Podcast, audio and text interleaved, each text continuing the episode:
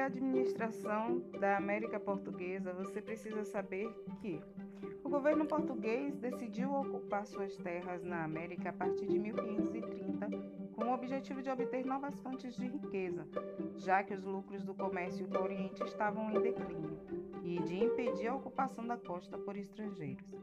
Para viabilizar a ocupação e exploração do território, a coroa portuguesa insistiu, instituiu o sistema de capitanias hereditárias, doando grandes extensões de terras a donatários. O governo português decidiu fortalecer a administração da colônia por meio da instituição de um governo geral a partir de 1549.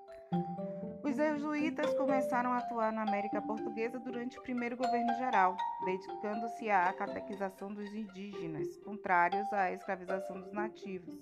Entraram em conflito com os colonos.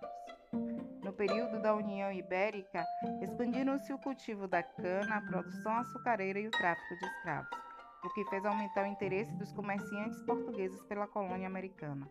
Com a restauração de sua autonomia, a coroa portuguesa intensificou o controle sobre a colônia americana, criando o Conselho Ultramarino com sede em Portugal.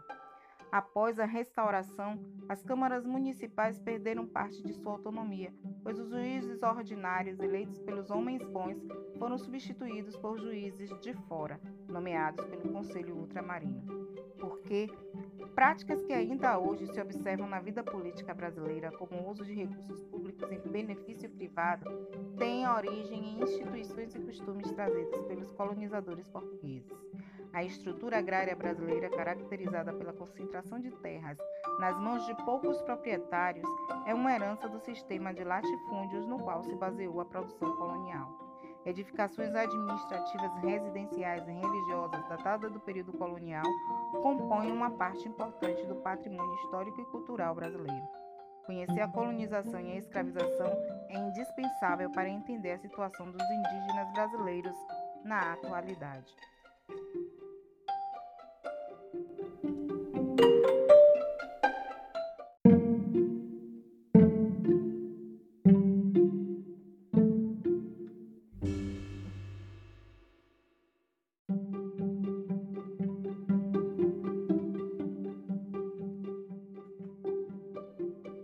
As fronteiras do território brasileiro, você precisa saber que a construção do território do Brasil atual foi um longo processo do qual participaram grupos distintos, como os exploradores bandeirantes e os missionários jesuítas, que tinham diferentes objetivos. Durante o período colonial, esse processo constituiu na ocupação do interior e na dilatação dos limites impostos pelo Tratado de Tordesilhas. A ocupação do sertão nordestino foi promovida pela expansão da atividade pecuária e pelas expedições que visavam expulsar invasores estrangeiros.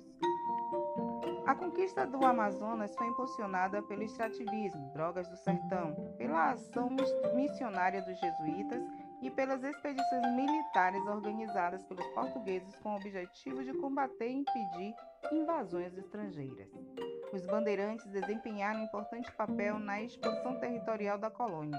Porém, em seu avanço para o interior, atuaram com extrema violência, escravizando e dizimando povos indígenas. Os objetivos gerais das entradas e bandeiras eram o reconhecimento do território colonial, o apresamento de indígenas e a busca de riquezas minerais. As entradas geralmente eram oficiais, a serviço do governo. As bandeiras com frequência eram empreendimentos particulares. A definição das fronteiras do sul do país envolveu muitas disputas entre portugueses e espanhóis. Essas disputas foram resolvidas pelo Tratado de Badajoz, que retomou decisões do Tratado de Madrid e incorporou ao Brasil a região de Sete Povos das Missões porque o processo de ocupação da América Portuguesa alargou as fronteiras do território colonial, definindo as dimensões de boa parte do Brasil atual. As diferentes configurações econômicas, sociais e culturais das regiões brasileiras podem ser explicadas a partir do processo de ocupação, povoamento e exploração econômica do período colonial. A, dizim a dizimação física e cultural de grupos indígenas provocada pela ação bandeirante, assim como a reorganização social e cultural dos indígenas aldeados, teve impactos profundos nos modos de vida das populações nativas.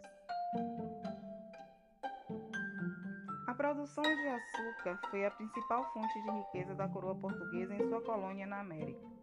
A cana-de-açúcar era cultivada em grandes propriedades e se destinava à produção do açúcar para o mercado externo.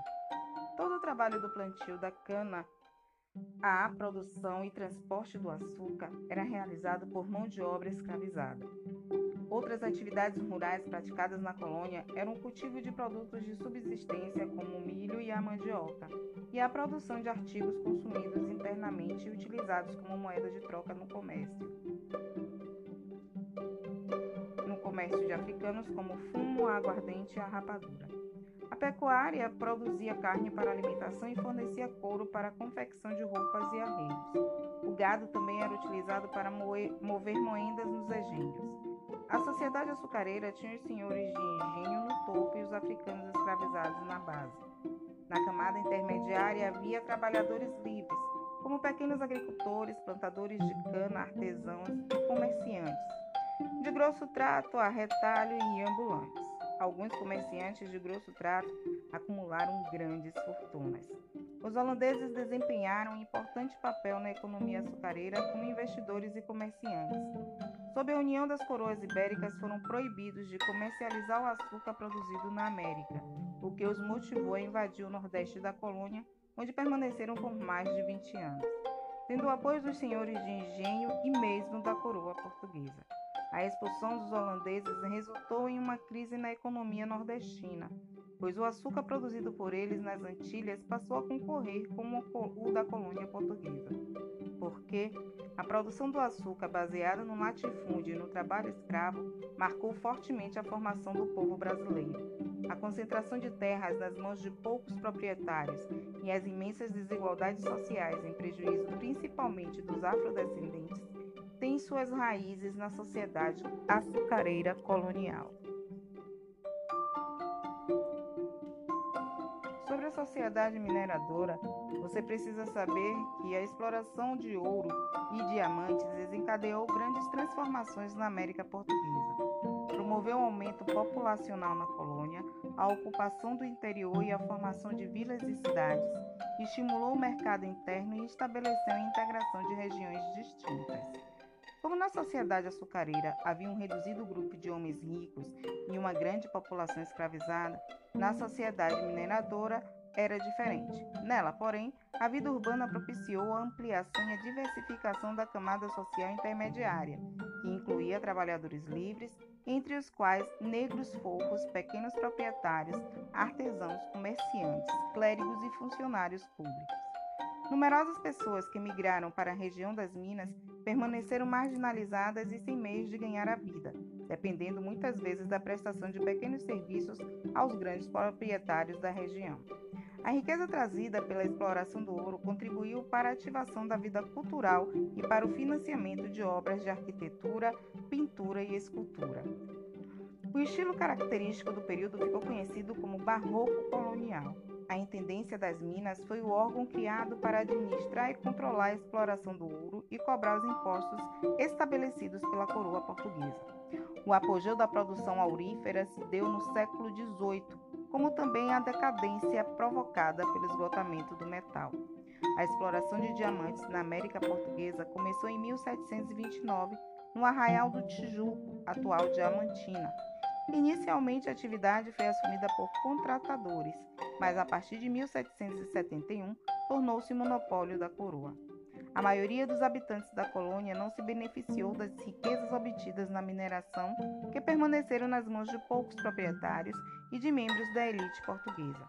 A mineração beneficiou banqueiros e industriais ingleses, pois para pagar os produtos manufaturados que precisava importar, Portugal repassava à Inglaterra o ouro e os diamantes extraídos em sua colônia da América. Porque a atividade mineradora impulsionou a integração das diferentes regiões que compõem o Brasil atual. A produção de imensas riquezas, como aconteceu no período da mineração na América Portuguesa, não resulta automaticamente em enriquecimento de toda a população.